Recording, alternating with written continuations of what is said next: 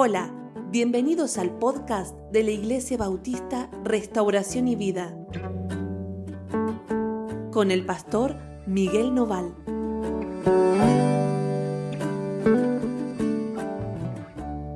Hola hermanos, ¿cómo andan? Dios los bendiga muchísimo.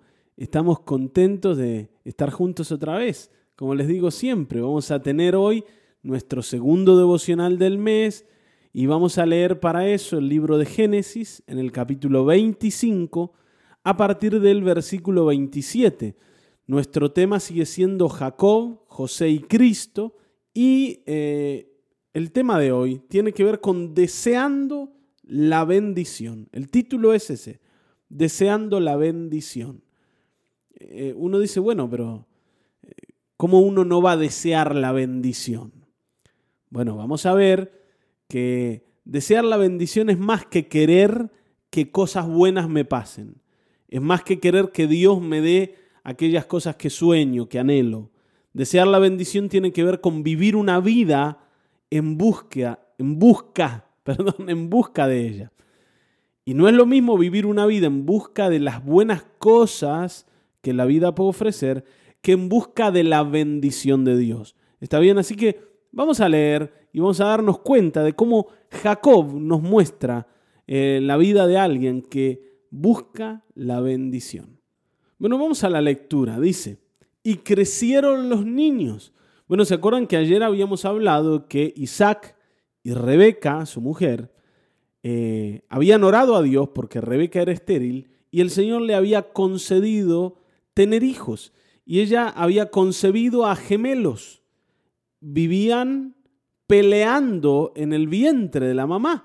Andaban no a las patadas ya antes de nacer. Y ella al consultar al Señor, el Señor le dice, hay dos naciones que están luchando dentro de tu vientre. Y el mayor va a servir al menor. A pesar de eso, el mayor, Esaú, ¿sí? era el que tenía aparentemente todas las de ganar, salvo por esta palabra de Dios que había anunciado una realidad nueva era Esaú el que llevaba los beneficios de la primogenitura y eso lo ponía por encima de su hermano Jacob. Además, Jacob también estaba como signado, decíamos, por este nombre que marcaba un camino. Era el que se aprovechaba de los demás. Así que no era el más, el más apropiado Jacob para recibir la bendición de Dios, aparentemente. Está bien, ¿no? Lo que Dios había dicho es como que había quedado un poco olvidado. Y dice, y crecieron los niños, ¿no? Y Esaú fue diestro en la casa, hombre del campo. Pero Jacob era varón quieto que habitaba en tiendas. Bueno, y esto define un poco el carácter de uno y del otro. Dice que Esaú era un hombre de campo, ¿no? Un hombre que le gustaba cazar, el que salía al campo era parecido a un animal. Dice que era rubio y peludo y salía a cazar animales. Y era, ¿no es cierto?, como el macho, el macho de la casa. En cambio, Jacob, dice, era varón quieto que habitaba en tiendas. Yo siempre pensé que esto de que Jacob era alguien quieto tenía que ver con que Jacob era medio vago, ¿no? Era alguien que le gustaba andar adentro de la casa el otro salía, trabajaba, ¿no es cierto?, cazaba, y a este le gustaba estar con mami en casa.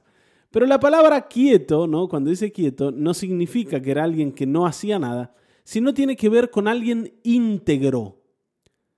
La palabra en hebreo es tom y tiene que ver con totalidad. ¿No? Fíjense, totalidad. Era alguien, para decirlo así, ¿no? como alguien más maduro, que tenía como todos los matices.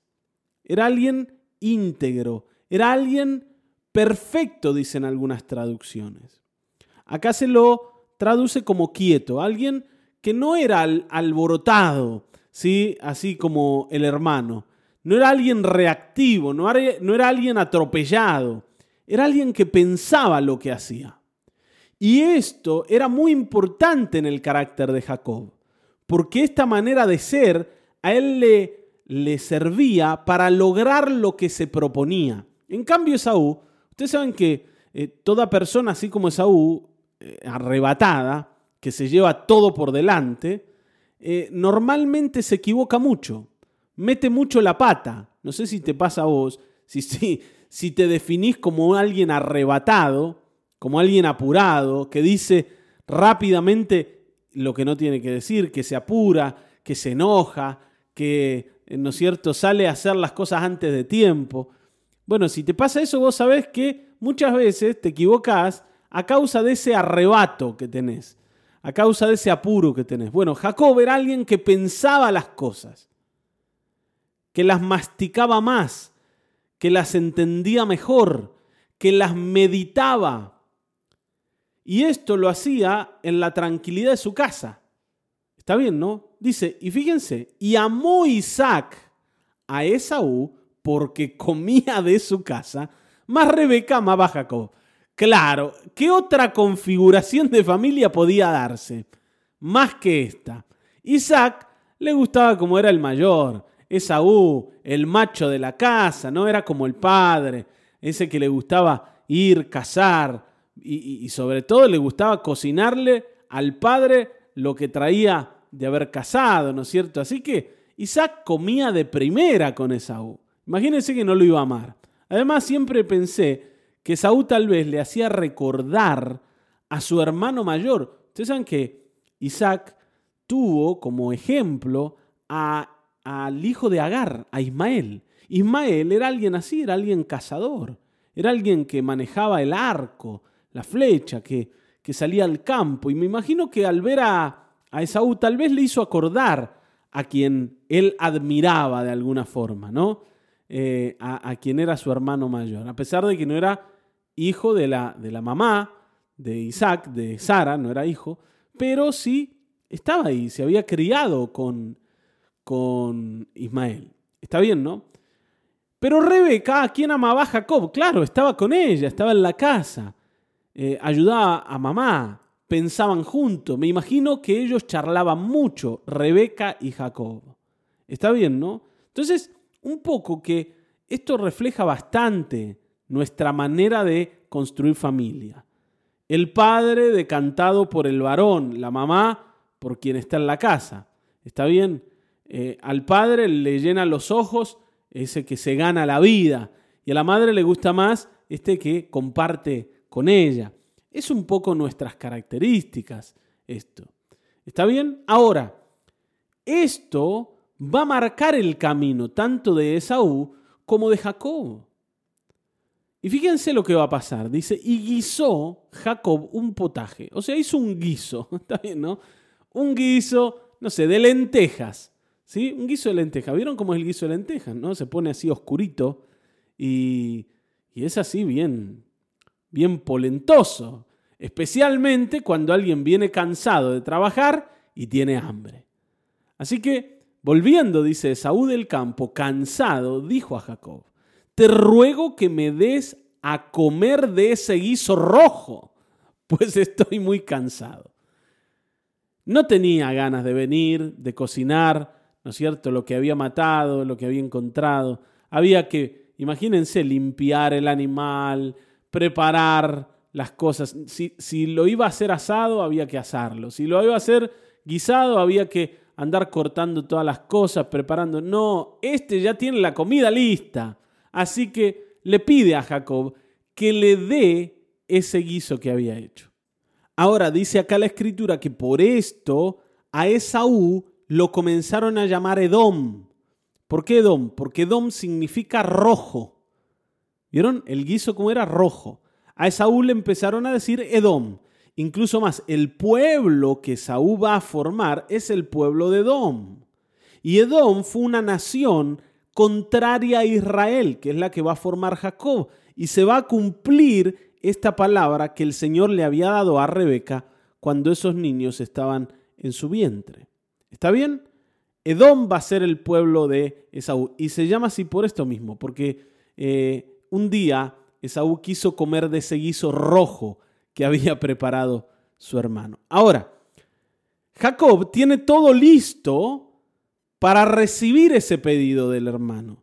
Está preparado y sabe qué va a pedir a cambio, porque no le va a dar nada sin llevarse algo eh, para él.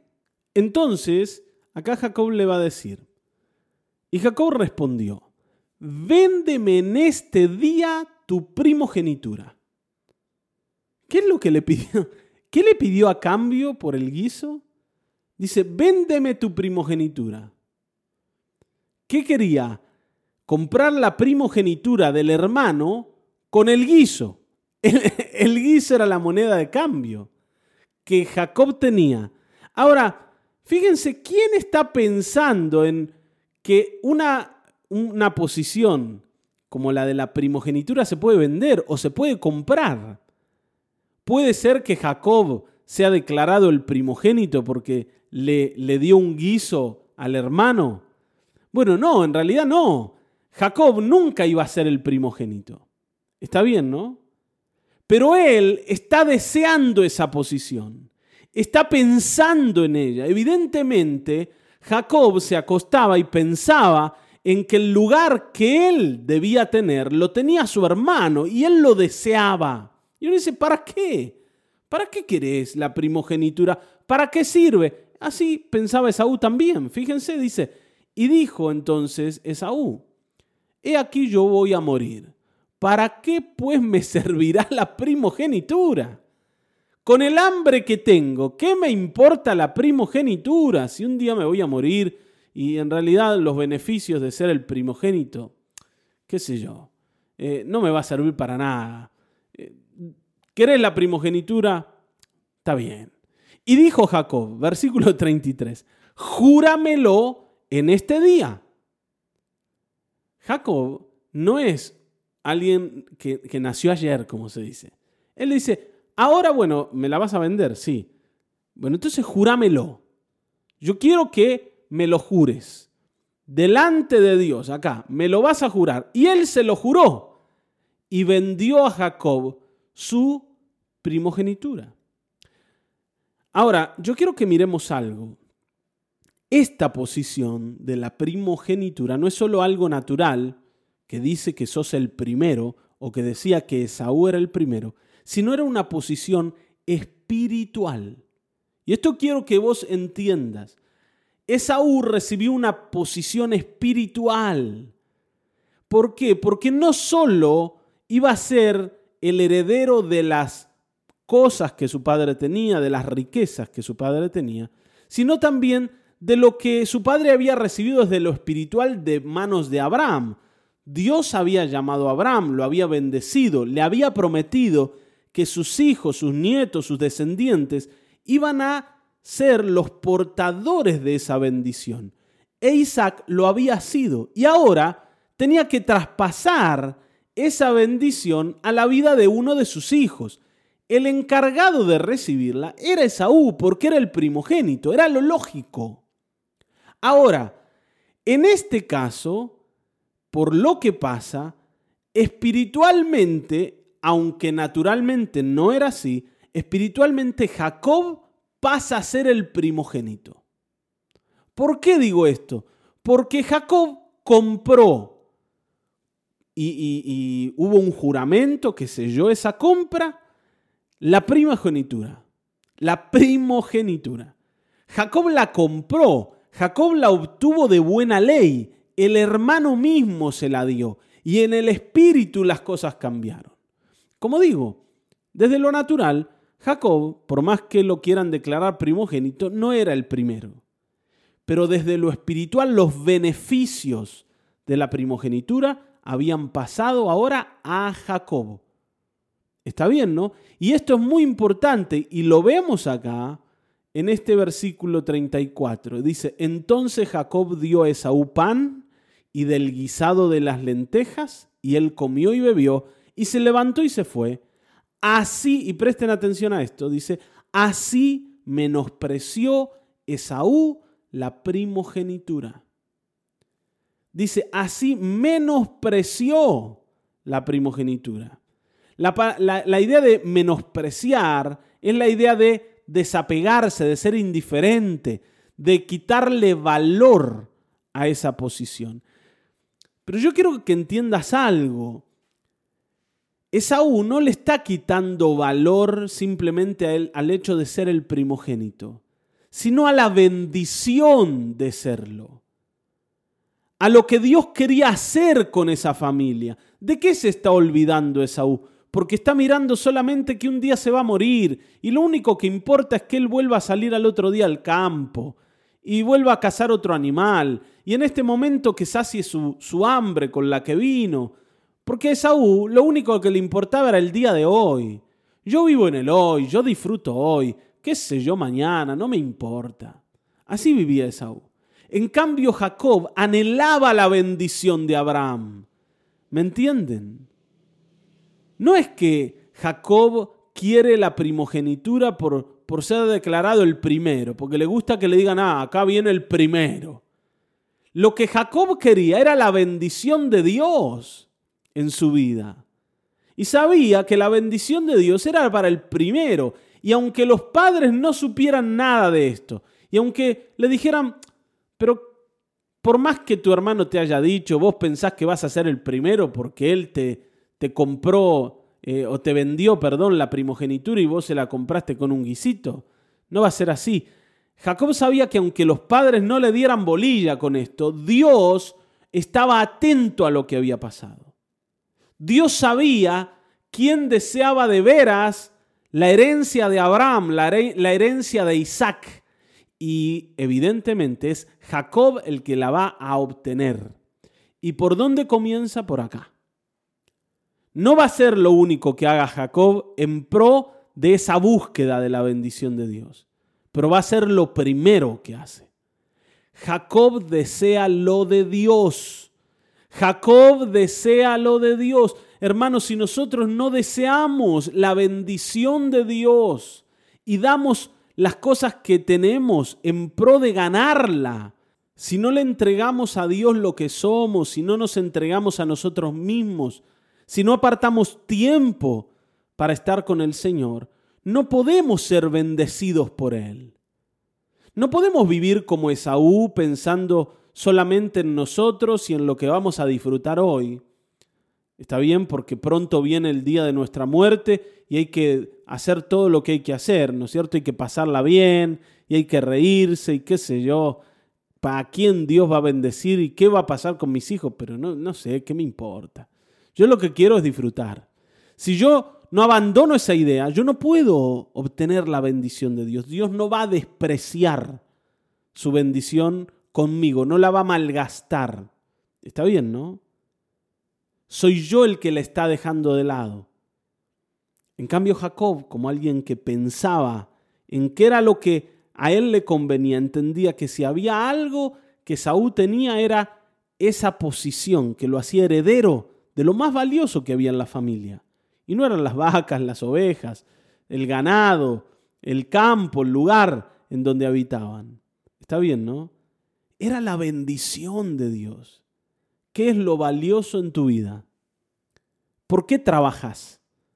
Cuando digo trabajas no estoy hablando de tu trabajo secular donde vas y ganas dinero. ¿Por qué cosa te estás esforzando en la vida? ¿Qué cosa estás buscando activamente? ¿Por qué te levantás todos los días? Si no es por la bendición de Dios, ¿por qué es? ¿Por qué es? ¿Por qué seguimos a Cristo? Porque Él es el que nos hace benditos. Él es la bendición para nosotros. La escritura dice que Dios nos ha bendecido con toda bendición espiritual en los lugares celestes en Cristo Jesús. O sea, hoy la bendición para nosotros es Cristo. ¿Por qué hacemos lo que hacemos? Porque queremos a Cristo. ¿A quién está mirando Jacob? Jacob está mirando a Jesucristo. Y uno dice, pero no, seguramente lo que él quería era ganarle al hermano. No, no es verdad, no es así. Después lo vamos a ver mientras leamos el resto de la historia de este hombre. Pero Jacob deseaba y anhelaba lo mismo que Abraham. ¿Se acuerdan el otro día, cuando hablábamos de Abraham, decíamos que Abraham en realidad buscaba esa ciudad celestial que Dios había construido para sus hijos. Bueno, Jacob busca lo mismo. ¿Qué vemos en, en Jacob? El corazón de su abuelo. el corazón de ese hombre que decidió seguir al Señor dejándolo todo. Este era Jacob, no era un, ¿no es cierto?, un vaguinche, como decimos, que no tenía otra cosa que hacer y, y por eso estaba ocupado de si le ganaba alguna partida al hermano.